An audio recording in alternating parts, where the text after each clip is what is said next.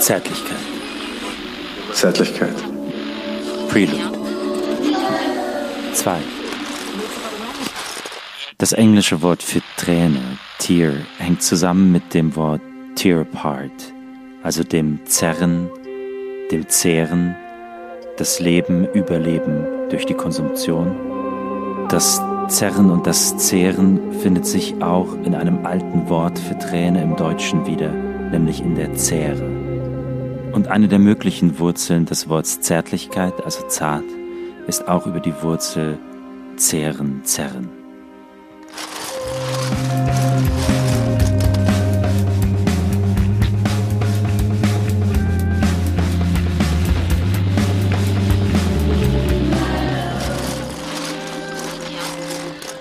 Wenn ich an das Wort zehren denke, dann denke ich natürlich an die Dinge, die im Kreis, im Umkreis der primären Assoziation dieses Wortes sich befinden können.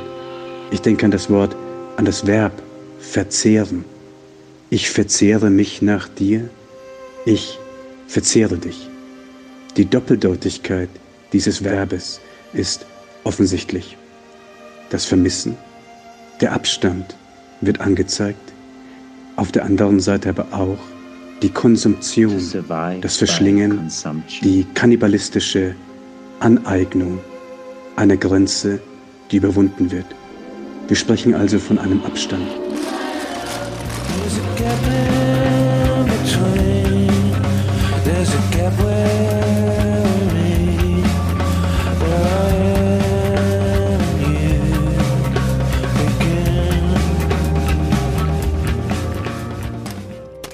Du hast Simone Weil erwähnt und in ihrem Buch Schwerkraft und Gnade spricht sie von diesem Abstand. Dort heißt es, die Ausmaße der Liebe Christi, das ist der Abstand zwischen Gott und dem Geschöpf. Die Funktion der Mittlerschaft begreift durch sich selber die Zerreißung mit ein. Darum ist der Herabstieg Gottes zu dem Menschen oder der Aufstieg des Menschen zu Gott undenkbar ohne Zerreißung. Zart in dieser Auffassung ist etwas, das behutsam und empfindlich ist, da es nur durch wenige Fasern zusammengehalten wird und permanent die Möglichkeit der Abtrennung, die sich auch in der Träne als der Vervielfältigung des Auges wiederfindet, mitdenkt.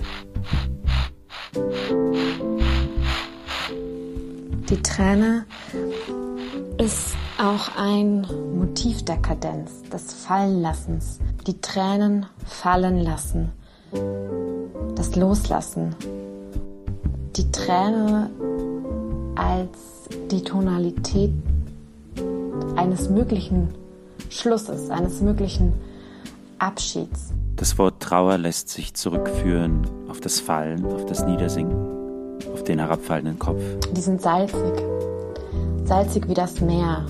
Und Joan Didion schreibt in ihrem Buch über die Trauer, dass die Trauer in Wellen kommt.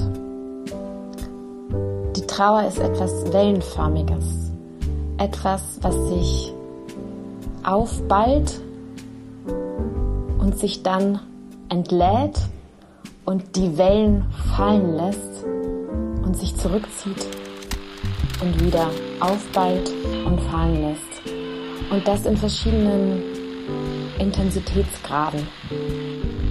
Ein ewig wiederkehrender Kreislauf von wellenförmigen Kadenzen. Die Logik der dur-moll-tonalen Musik ist im Wesentlichen eine Logik der Kadenz, also der Schlussformel. Und wir müssen uns immer fragen, mit welchen Gewohnheiten und Zwängen und Machteinschreibungen ist diese Logik verbunden. Oder anders gefragt, wenn bei der sehr häufig verwendeten Vollkadenz die Tonika, also die erste Stufe der Tonart, nachdem sie über die Subdominante und Dominante variiert wurde, wieder auftaucht, was hat sich verändert? Denn es ist derselbe Akkord und doch taucht er verändert wieder auf. Man könnte sagen, er hat einen Abstand zu sich selbst gewonnen. Simon Weil schreibt weiter, wir müssen durch die unendliche Dichte von Zeit und Raum hindurch aber Gott zuerst, um zu uns zu gelangen. Denn er kommt als erster. Von allen Beziehungen zwischen Gott und dem Menschen ist die Liebe die größte. Sie ist so groß wie der Abstand, der zu überwinden ist. Damit die Liebe die größtmögliche sei, ist der Abstand der größtmögliche. Zwischen uns liegt immer zu viel Abstand. Zwischen uns, einem Menschen, der liebt, und zwischen dem Menschen, den wir lieben. Wie können wir diese Grenze, die aus Haut, Fleisch und Knochen besteht, überwinden?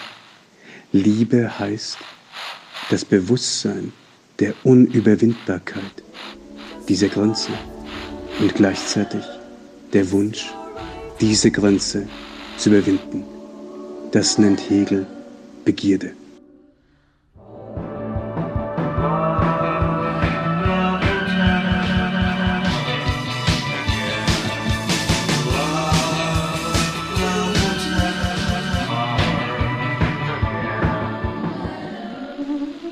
Wir kennen dieses Gefühl.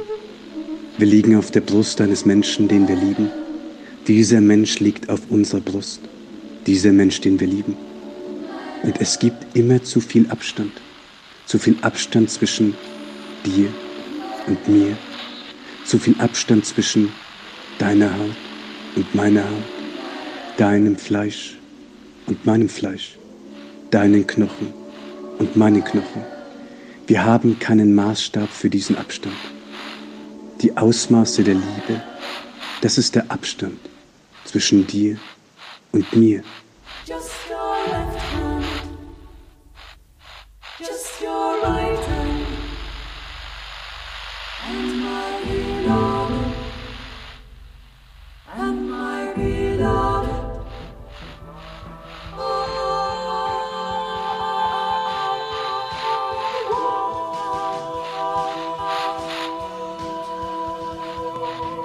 heute noch ein Gedicht von Claudia Ornkin, Extend and Root of. Das verbindet die Liebe, die Distanz, das Meer, die Trauer und vielleicht auch die Suche nach Vereinigung.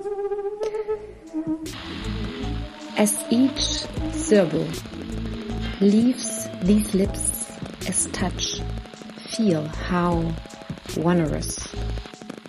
Always. A draft touching its embrace the dream awake, chilling distance. And the body feeling it first as desire, the sound of lovers in a sureness of love without the love. Oh, yearn for thing, never without. The same chill already resembling how the ocean feels. Though one flies over, grey voice of the open mouth, each wave blown apart. So sullen each attempt. Until she who doesn't want but having need, tries to land somewhere without giving in, giving no expression, and haunted at center, haunted at heart, without the forgiveness in this atmosphere of think of me somewhere dumb, open corridor into whispering, okay, okay and afraid, alone and not afraid with no more room, falling into nowhere else.